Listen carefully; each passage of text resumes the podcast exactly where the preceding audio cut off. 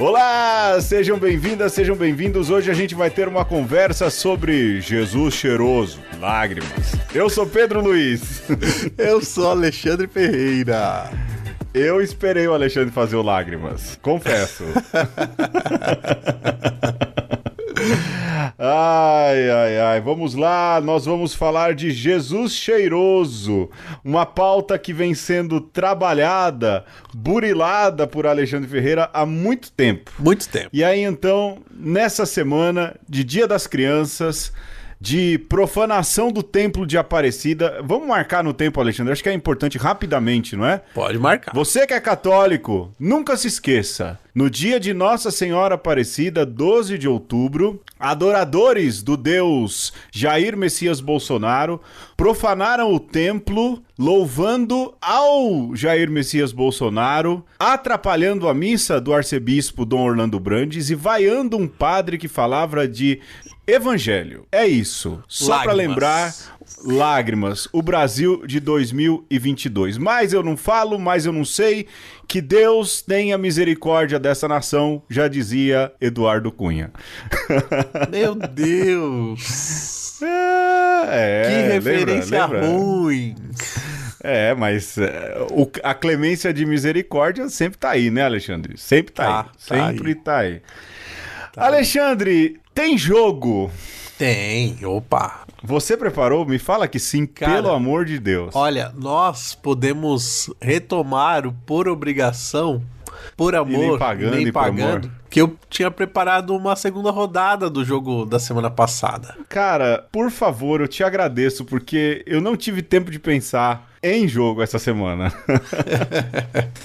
então vamos lá. É, por, amor a, por amor, por obrigação e nem pagando, Pedro, ser um cartonageiro, ser um cartola ou ser um cartógrafo? Ser um cartonageiro? É. Me diga do que se trata. Cartonageiro é uma pessoa que trabalha com cartões, que ele faz cartões. Esse é o cartonageiro. Faz... Mas que tipo de cartão? Cartão de visita, cartão de aniversário? Como Boa é isso? pergunta. Isso eu esqueci de perguntar. Ah, sim, sim. Mas se eu prefiro ser um cartonageiro, um cartola ou um cartógrafo? Cartógrafo. Vamos lá. Olha, por amor, por amor, pensando assim, na uma coisa que eu faria tranquilamente com amor. Eu seria um cartógrafo. Por quê? Porque a cartografia demanda conhecimento de topografia, de, não é? de, de desenho, mas a, a, a cartografia é um desenho técnico, não é? Você é. Não, não demanda muita criatividade, você não precisa ser super criativo para ser um cartógrafo. O que é planície é planície, o que é elevação é elevação, não é? O que é rio é rio, e você tem ali as medidas e você só coloca no papel. É fácil, Legal. creio eu, né? sem desmerecer os cartógrafos. Mas eu seria um cartógrafo por amor. Por obrigação, eu seria um cartonagista, é isso mesmo? Cartonageiro. Um cartonageiro. Por quê? Por obrigação. Porque, assim, não acharia ruim desenhar, pensar, ah, vou fazer um cartão de aniversário criativo. Então, ser criativo para mim é uma coisa que cansa. As pessoas acham, né, Alexandre, que, a, uhum. que ser criativo. A, a, gente trabalha com criatividade, não no podcast, no nosso dia a dia. E as pessoas acham que a criatividade é, é assim, como um botão que liga a luz e desliga. Pelo menos para mim não funciona assim. Quero o que que para você também não funcione desse não, jeito, né? Não. Pois é, então não, não rola. Mas, é, vamos lá, ser um, cartun, um cartonagista por obrigação, me esforçaria ali, teria várias crises porque não consigo é, ser criativo e tudo mais, mas por amor, por obrigação cartonagista. E nem pagando um cartola. Porque desgostei Sim. de futebol, viu, Alexandre? Opa. Assim, vai ter a Copa agora.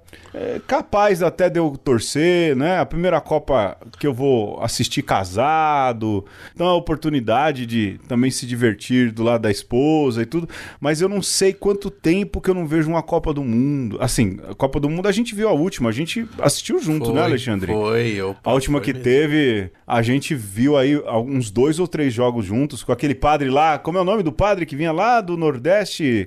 Oh, meu Deus do céu. Era de, Recife, de Alagoas? Não lembro agora. Tô tentando lembrar. Você que levou o padre. Ah, o João Cleilson, pô. Opa, lá é... de. Lá da Bahia. Da Bahia, pô. Desculpa aí, padre. Não é, não é que eu tô generalizando, mas eu sabia que ele não era nem do Ceará nem do Pernambuco. Disso eu sabia, não é? É que você pois falou. É, até o padre Ceará, Pernambuco. Você falou lá do Nordeste, eu fiquei pensando outras pessoas. é, não, não, não. Foi o Jocleilson, Jocleilson, né? Mas então não seria um cartola. E você, Alexandre, desses três aí? Olha, eu talvez sem muito conhecimento de causa, eu seria por amor um cartonageiro, mas eu seria um cartonageiro, Pedro, que faz origamis de cartão. Eu já tô unindo o útil ao agradável, assim, de pegar um papel cartão e fazer um origami mais durável, sabe? E, uhum. sei lá, vender isso numa barraquinha, numa livraria gourmet, assim um pouco por esse lado da arte e porque eu gosto do, do trabalho manual do origami e tal, por, e porque talvez dê dinheiro sem tanto esforço. Pode ser que não. Mas é, se você vender bem o peixe, pode ser um, um origami gourmet, entendeu? E pode, ser que pode, colhe. Certamente, certamente, certamente. É, vou arrancar milhões aí de, de gente que tem. Por obrigação, eu seria um cartógrafo, porque também hum. acho interessante o lance de produzir mapas, né? O conhecimento de topografias, de relevos, mas também né, da, da, dos limites, das fronteiras. É, eu acho fantástico, assim. Eu, eu acho que elucida muito, sabe, Pedro? Esses dias eu tive a oportunidade de falar sobre é, a geografia da cidade de São Paulo, fazendo um intercâmbio uhum. da escola social que eu trabalho com um outro colégio da, da rede marista, né? E, Sim. cara, como é legal quando você percebe que as outras pessoas é, elucidaram, tiveram uma outra visão da geografia, entenderam um pouco melhor a, a, a geografia é, da qual ela faz parte, da qual nós fazemos parte. Sim. Né? O quanto isso é importante, às vezes a gente não tem muito essa oportunidade. E também nem pagando ser um cartola, porque de fato esse é o lado podre do futebol, apesar de ter aí um, um aplicativo que a galera adora, né? Nossa, de... como pode, né? de ficar ali escolhendo o time e tal, né? Apostando nos, no, nos jogadores. É, mas ah, do ponto de vista da realidade, é uma coisa que deixa o futebol ainda mais triste, né? E eu não seria cartola de jeito nenhum. Então, cara, é, uma coisa que eu tenho muita curiosidade é esse crescimento de sites de aposta, viu? Você uhum. já reparou? Já eu ouço muito Sim. a rádio Band News FM. Sim. E volta e meia tá o Denilson lá, sportsbet.io, aqui da Mais Green. Eu tenho para mim que isso é uma forma de legalizada de arrancar dinheiro do povo, né? Eu, Com certeza. Não, Cara, tem, que coisa, né, bicho? Tem inclusive é, banca de aposta aí comprando time agora. É. Putz, grila. Alguém me é, falava é, isso, se eu não me engano, o Vasco foi comprado agora por um por um bet banca de aposta. É. Cara, que fim da picada, né? Olha, o brasileiro é. O brasileiro não, porque isso acontece no mundo inteiro, né? Mas todo dia sai um malandro e um otário de casa. Quando os dois se encontram, dá negócio. Vamos pro tema, Alexandre. Vamos.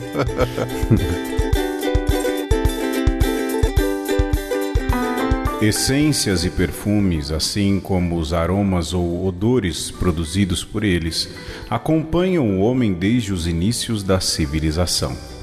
Os frascos de perfume, a iconografia e os textos de diversas antigas culturas como Egito, Israel, Grécia, Roma, ou mesmo judaísmo tardio, documentam isso de forma ampla.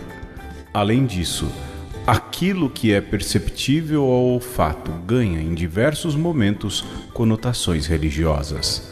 Vale a pena lembrar, por exemplo, os incensos, os odores dos sacrifícios, as unções ou os embalsamamentos no preparo de um morto para seu sepultamento.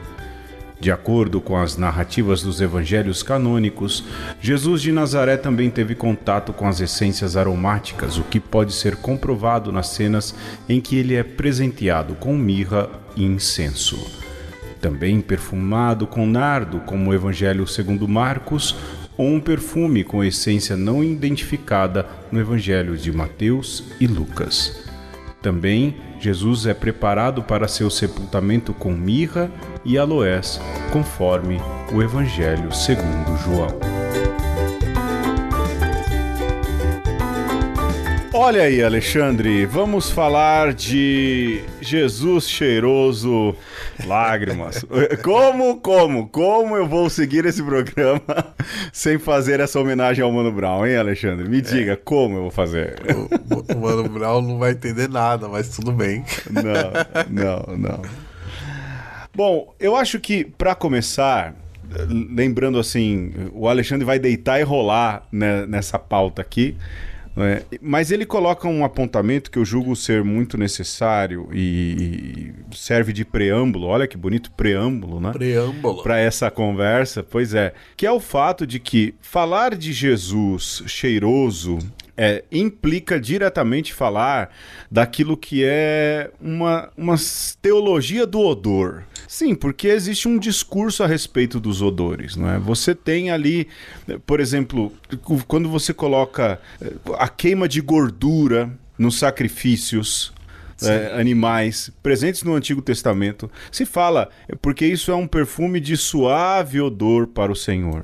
Ora, isso foi atualizado. Hoje em dia não se queima mais gordura animal, né? Apesar de que, já pensou, cara, os caras queimando gordura na missa, né? No incenso. Hoje em dia você tem incenso, né? Você desenvolveu ali a queima de aromas para que se desperte um sentido. Eu sempre gosto de falar que há ali uma, uma coisa muito bonita na liturgia, que é o fato de que ela consegue despertar sentidos. Uma liturgia bem celebrada, por exemplo, com um, com um incenso, você desperta o olfato. A luz que é filtrada pelos vitrais de uma igreja bem construída, ela desperta velas. também das velas, elas despertam não é, a visão. Tem a questão do paladar para quem comunga, não é? tem o tato, ou seja, tem o ouvido na música tudo naquilo que é a vivência religiosa o... há um modo de, se despertar sentidos. Né? O tato, quando você dá a mão na hora da paz para o seu sim. irmão. Olha aí. Sim, sim. Até mesmo a posição corporal, ela, ela implica naquilo que são sentidos, né? O ficar de pé, o ficar sentado, o ajoelhar. Uma vivência religiosa é, bem caprichadinha, falando de fenômeno religioso, ela consegue despertar e fazer a pessoa emergir. Falar então de, de, Jesus cheiroso, né? Falar de uma teologia do odor passa diretamente por quê, Alexandre? Pela teologia da unção, não é isso? Da unção. É tudo sobre isso, né, Pedro? É, a gente fala aí a torto e a direita, Jesus, o Cristo, Jesus Cristo, nós somos cristãos. Mas de onde vem esse Cristo? Vem de Jesus ser o ungido. Mas de onde vem essa ideia de unção, né? Vem Sim. de um uso uso antiquíssimo de aromas, né? O uso do óleo como princípio ativo, né, de plantas, de ervas, né? Quer dizer, você tinha uma prática ligada inclusive à medicina, né, primitiva, e ela se mescla com os sentimentos é, religiosos, né? Porque na antiguidade andava junto a, a religião e a medicina. E isso fica, né, é, condensado, sobretudo para nós, na teologia da unção, né? Sim. Então, a gente não está blasfemando aqui quando está falando Jesus cheiroso. Não, imagina, de modo Eu algum. esperando você Até falar porque... lágrimas. Lágrimas. não, não, de modo algum, retomo, né?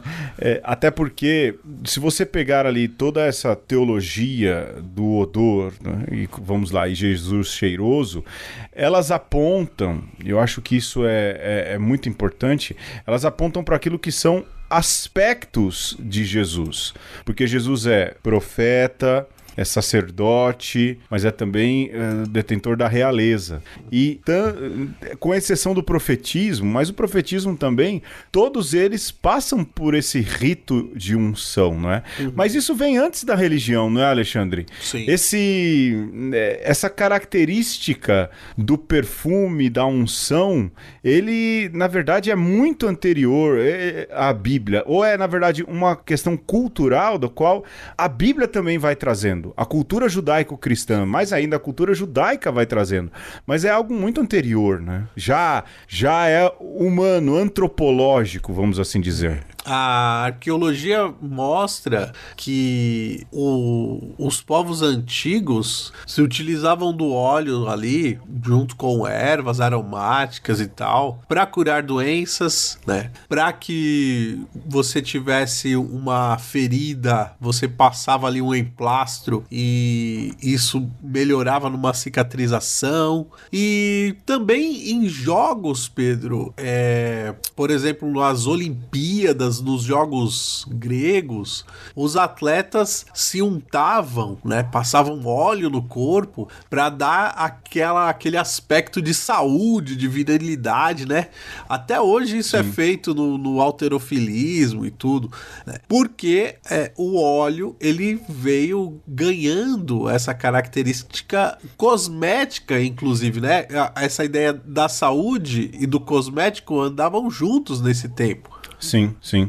E é curioso porque isso vai muito de encontro até com o próprio discurso de Jesus, muitas vezes lido na quarta-feira de cinzas, né? Quando estiver de jejum, perfuma a cabeça, ou seja, é. mostra que você está saudável, né? Num, o, o, jejum ali, por mais que você esteja fazendo uma penitência, use o, o a cabeça perfumada para mostrar que não, você não está vivendo esse momento de penitência. O seu externo revele saúde, né? Revele que você está bem bem.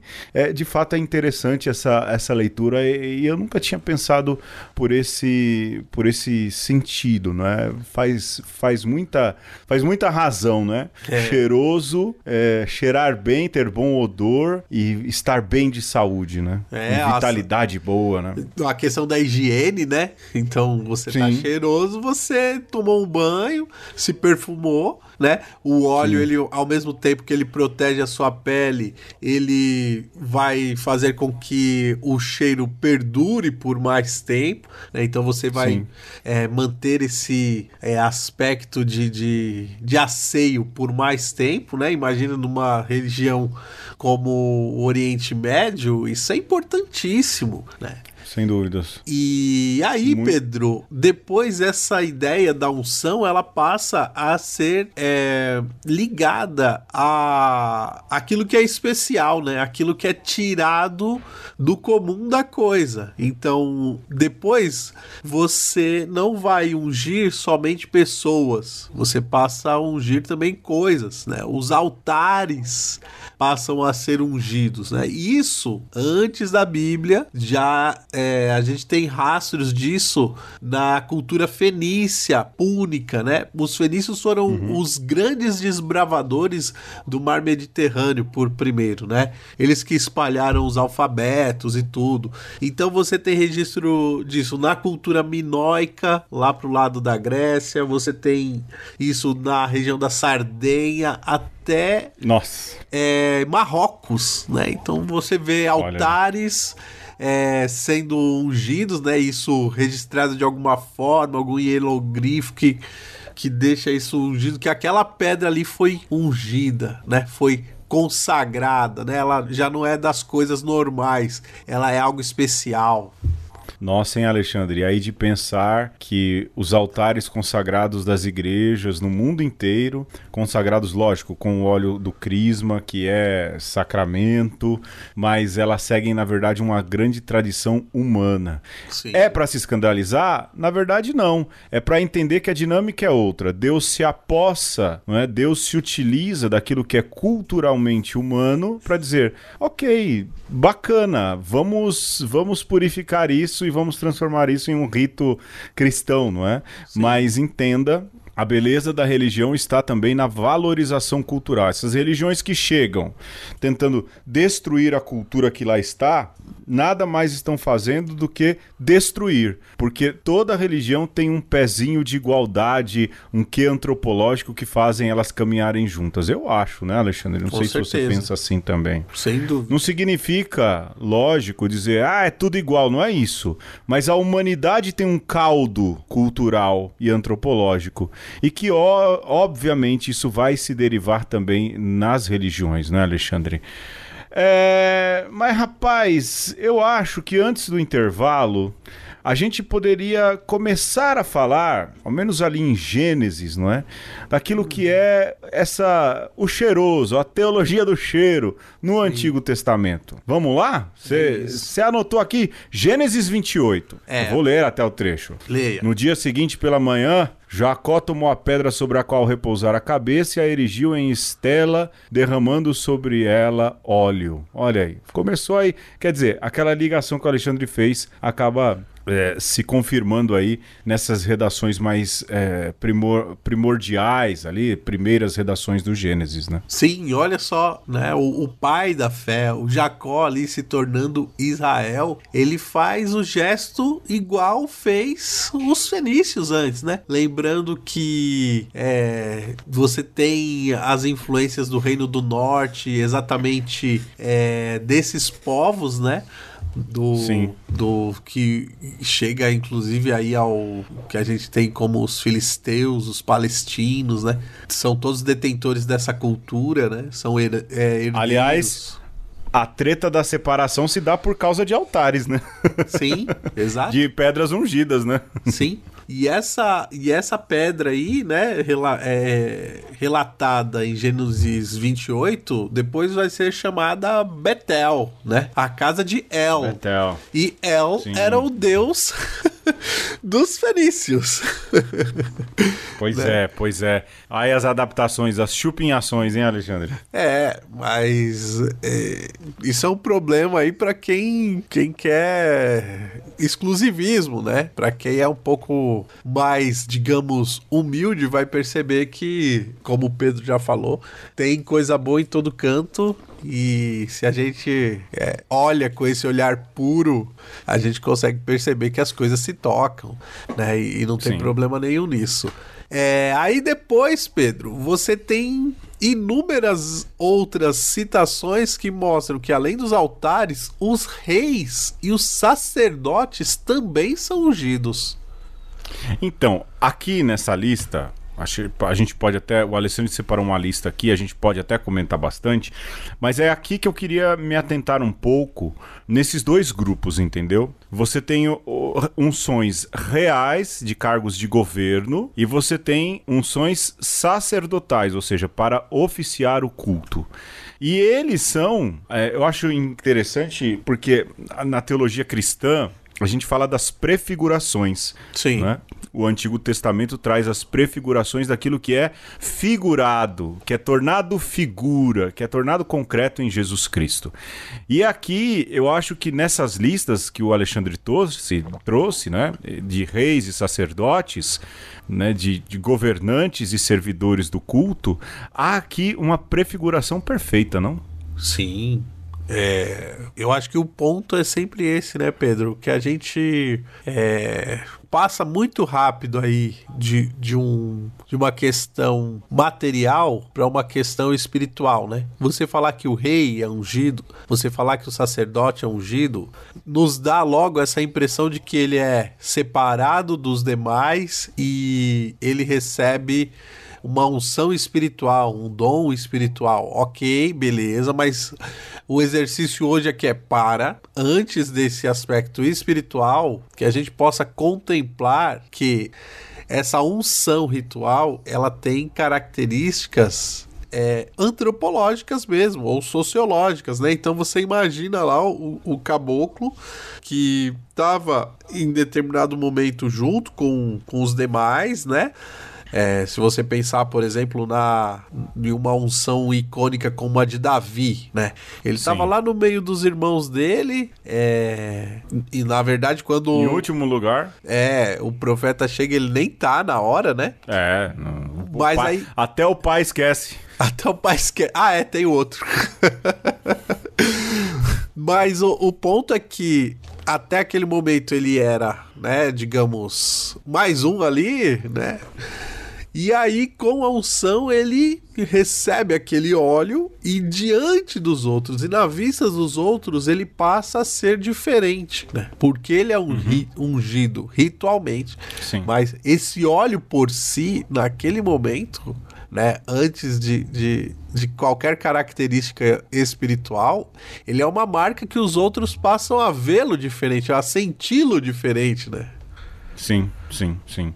É, eu acho que esse sentido é muito importante é, da, da unção para o governo, porque se antes você consagra uma pedra. E, e, aliás, isso se repete também hoje, né? Na, na, pelo menos na Igreja Católica. Se antes você consagra uma pedra para que ali você consiga oferecer um altar, você consagra através do óleo, da unção, do, do bom odor, você consagra o rei para que ele possa usar a cabeça em favor de Deus, em favor do povo. Isso Sim. depois fica muito presente na, na sagração episcopal, não é?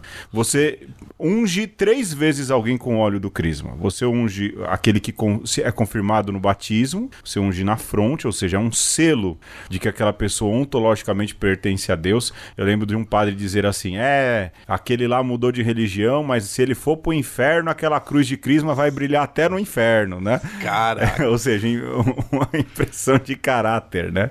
Os sacerdotes são ungidos na mão, para dizer as mãos estão a serviço, é, são as mãos para serem usadas, e o bispo é ungido na cabeça, nesse sentido também de ser aquele que vai usar a cabeça, a mente, o, é, é, o sinal de governo em favor da igreja, em favor do povo de Deus, não é? E todos eles feitos com óleo, com a unção, com o cheiro. Aliás, é com o óleo, a gente falando de igreja católica, não é com qualquer azeite, é um azeite perfumado com bálsamo, né? E feito isso com, com muito carinho, porque é um óleo danado cheiroso mesmo, né? danado cheiroso, justamente por essa importância do perfume. Alexandre, você tem mais alguma coisa ou você acha que a gente pode perder uma graninha agora nessa metade do programa? Podemos, claro, com certeza. Bora lá.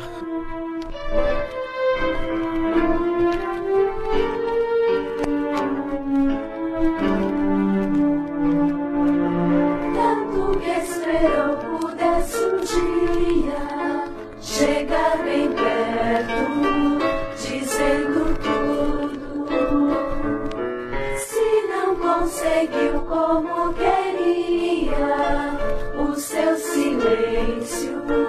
Não ficou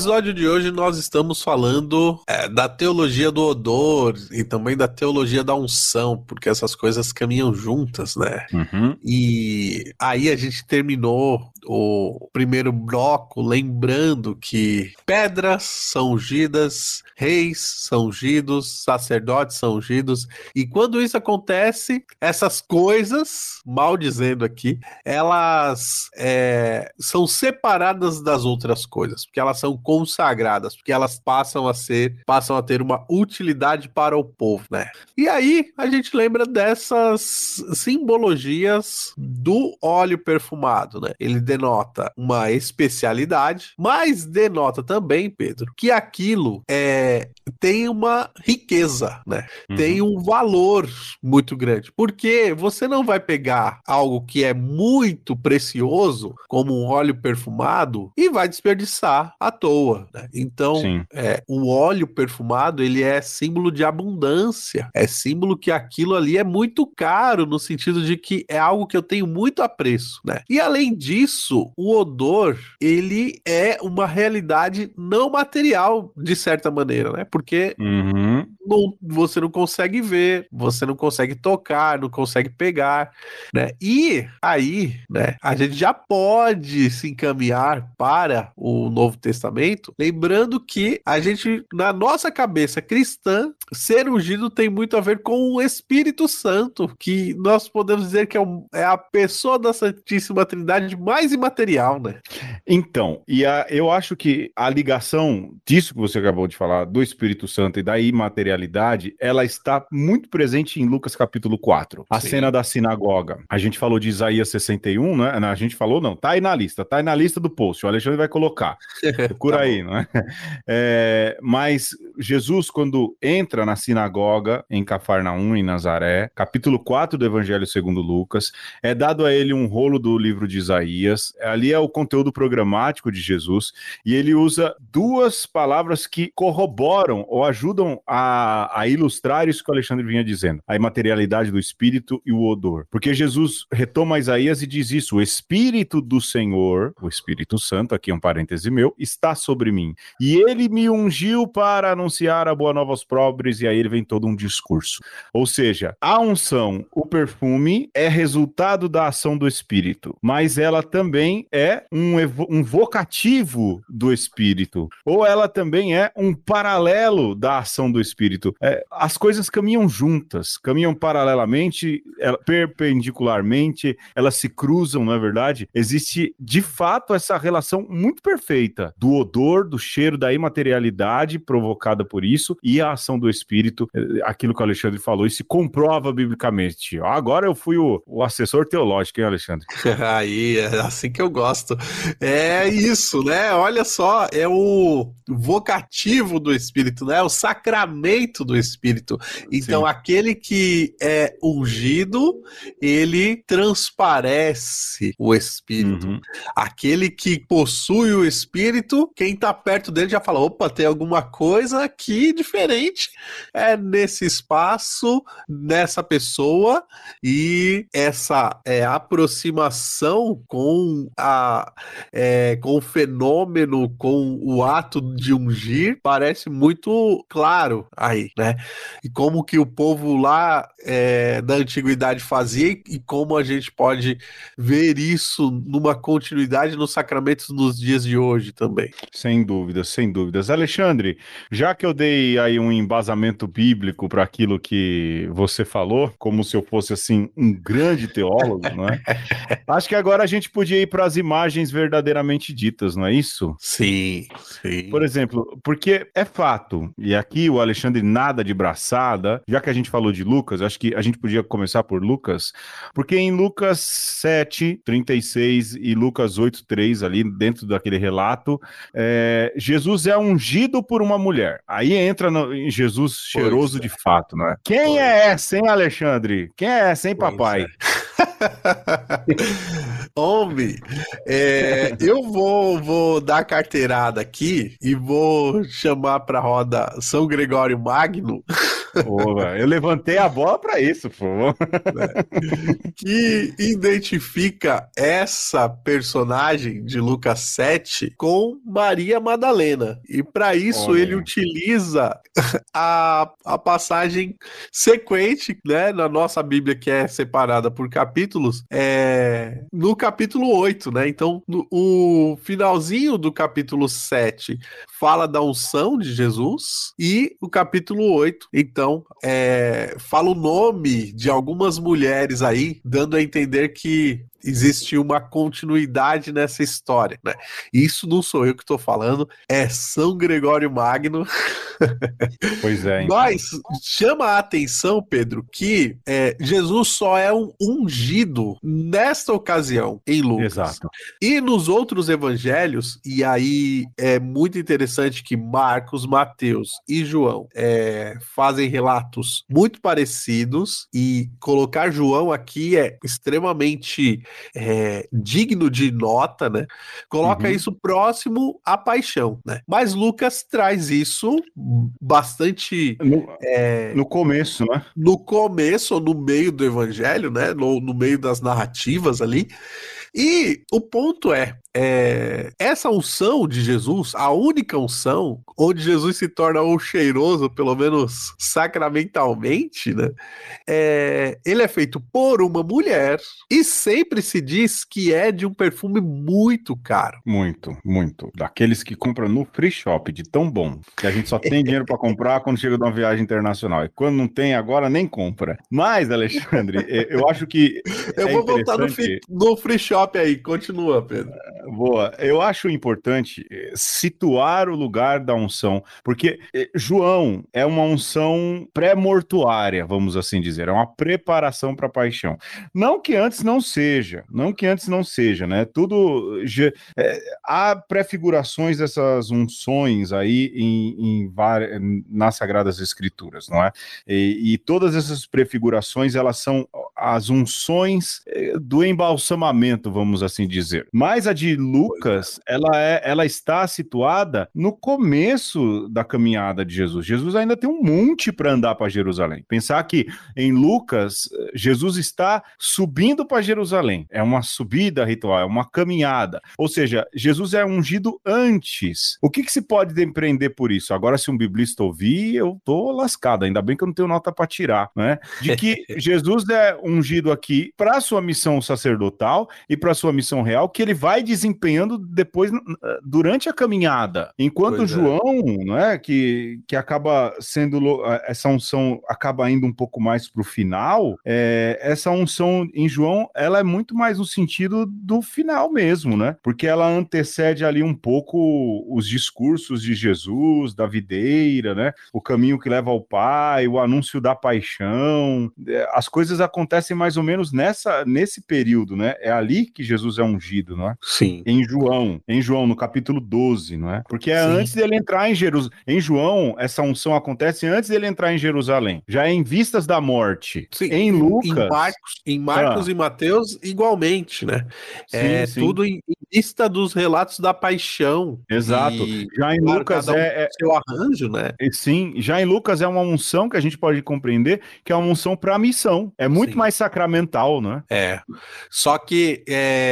olha só, né? João, ele já deixa entender que esta mulher que unge é a Maria, irmã da Marta, né? A Maria de Betânia. É... Marcos e Mateus deixa a coisa no ar, né? Ainda que, que se fale que essa mulher, ela jamais será esquecida, é... não, não recorda de grafar o nome, ou era tão evidente, Pedro, quem era essa mulher, que ele não coloca, né?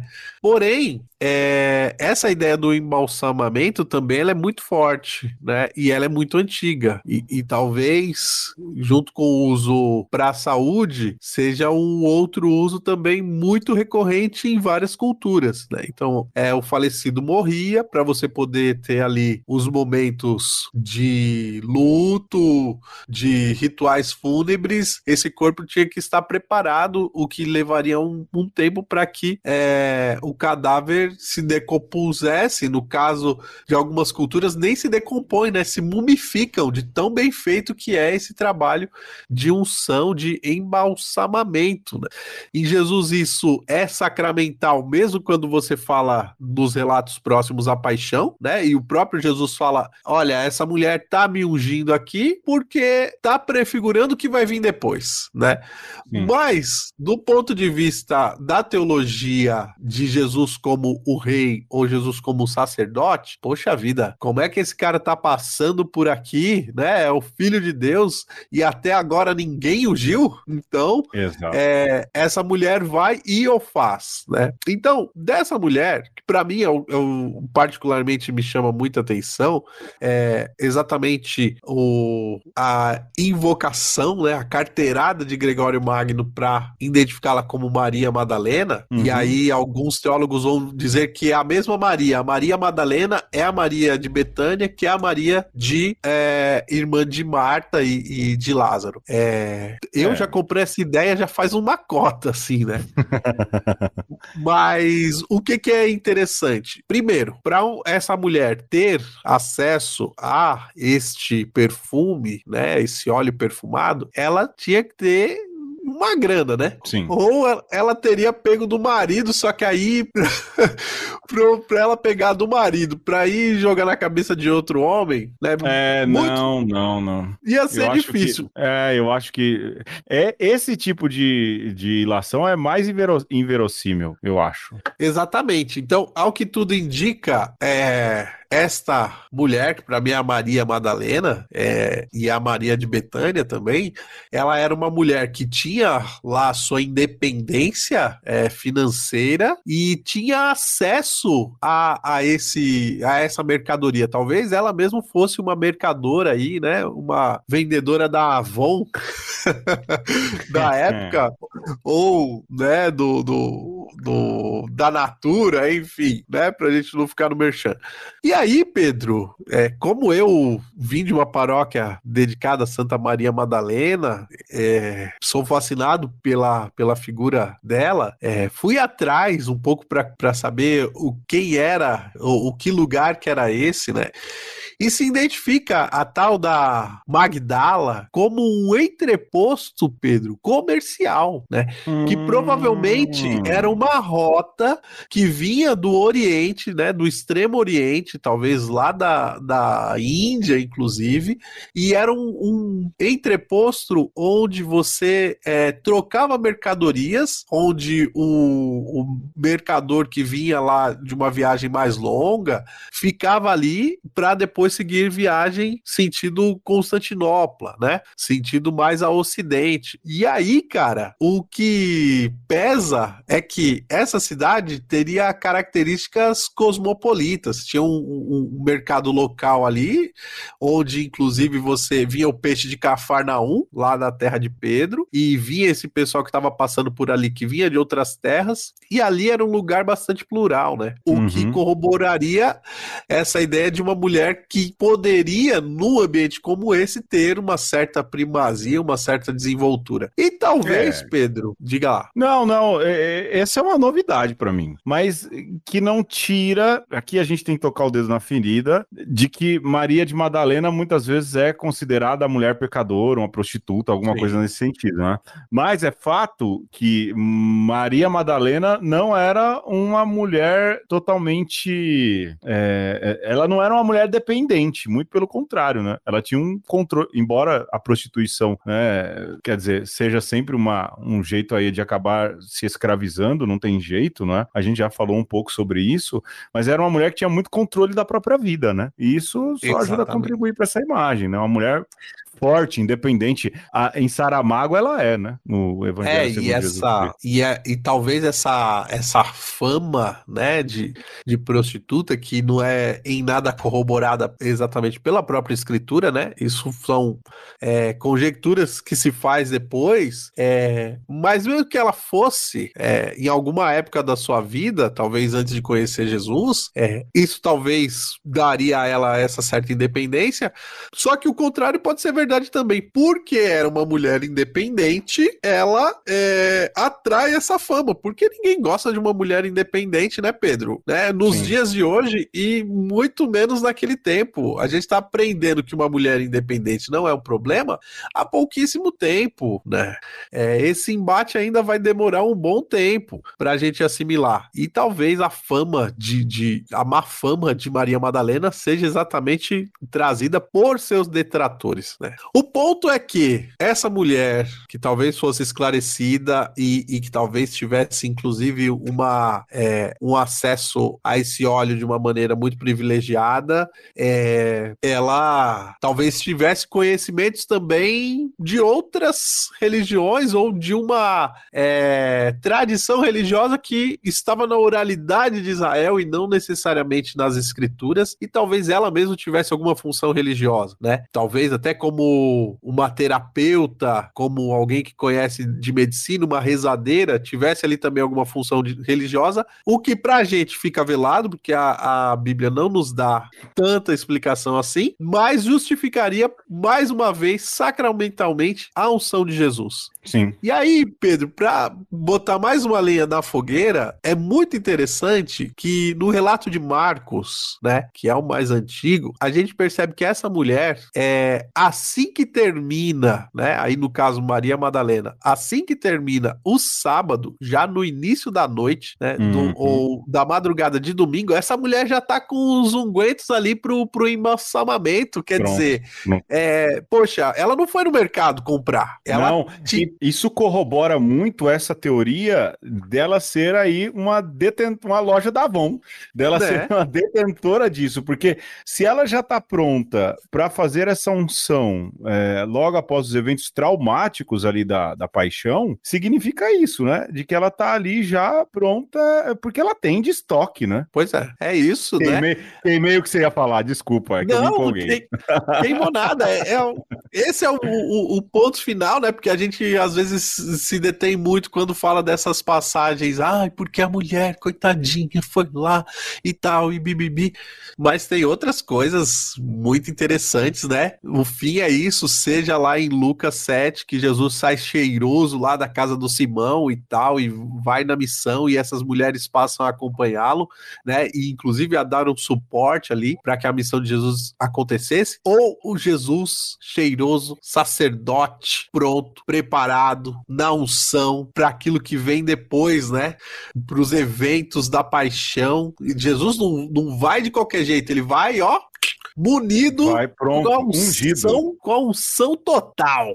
Então, isso é legal, cara. Assim, se é, vamos ver essa questão do ponto da unção. Se em Lucas Jesus é ungido nesse trabalho de resgate e de espalhar o evangelho a todos os lugares, e ou seja, ele é ungido no começo da caminhada, e tudo que ele faz tem esse sentido de unção, embora é em Lucas que fique muito claro, a gente está falando do evangelho de Lucas, é em Lucas que fique muito claro que é a sombra do Espírito que vem sobre Maria e Maria fica grávida de Jesus, não é? Tem essa profunda ligação. Quando você desloca essa unção para a, a paixão de Cristo, ela dá um outro sentido também, não é? Olha, para agora que agora vai agir o Salvador. Ou seja, toda, uhum. todo lugar em que essa unção é colocada, seja no começo, seja no final, elas são quase que um dois pontos começa agora aquilo que vem mais importante, entendeu? É, ela, ela é uma pontuação, eu acho que isso é importante, né? Retomar. Em Lucas, a importância está num canto, e em, e em, em Marcos, Mateus e João, ela está em outra, né? Não à toa, os primeiros relatos sobre Jesus são os da paixão, né? são os da paixão, são os relatos mais conhecidos, os mais antigos, né? Mais antigos. Por isso esse deslogamento, né? Bom, Sim. viajei agora. Não, acho que, que são ideias que a gente podia ir longe aqui, né, Pedro? É, e, e, a ideia nem é essa de exaurir aqui, nem, nem a figura da mulher e, e nem é, os relatos da paixão, mas de lembrar isso, né? Que Jesus é um ungido do Senhor, né? E tá com tudo e não tá prosa ele é o cheiroso de, de- do Senhor, né? A gente Exato. pode fazer, inclusive, Pedro, uma relação ao contrário, né? Na ressurreição de Lázaro, é, a- se eu não me engano, é Marta que chega para Jesus e fala assim: Jesus, não abre essa porta aí, não. Já tava cheirando Né? mal. Já tá cheirando mal. Então a gente tem esse contraponto entre aquilo que cheira mal, que cheira a morte, e aquilo Uhum. que cheira bem, que cheira a vida, a ressurreição. E aí Saúde. a gente pode ter aqui uma última é, notação bíblica, né? Uma última passagem para a gente comentar, que é na segunda carta de São Paulo aos Coríntios, no capítulo 2, no, no versículo 14 seguintes, Jesus é, deixa o seu odor nos seus discípulos. E Paulo Sim. fala assim: nós somos o bom odor do cheiroso. Olha só, é, cara, como a gente pode desdobrar isso? Seja de nós nos sentirmos também ungidos, de nós é, continuarmos exalando o cheiro de Cristo, e ao mesmo tempo, essa, esse, né, esse pequeno versículo nos lembra disso, né? Que se Cristo, se Jesus é de fato ungido de Deus, o cheiro dele tem que permanecer. E o cheiro certo. dele permanece onde? Em você, Sim. que é seguidor Outros dele. Ou sermos outros Cristos. No é bem isso? que você faz. Exato, e no odor que deixamos, no odor que deixamos. Olha aí, hein, Alexandre, quem diria que Jesus cheiroso ia render um papo tão elevado, hein? Claro, com certeza.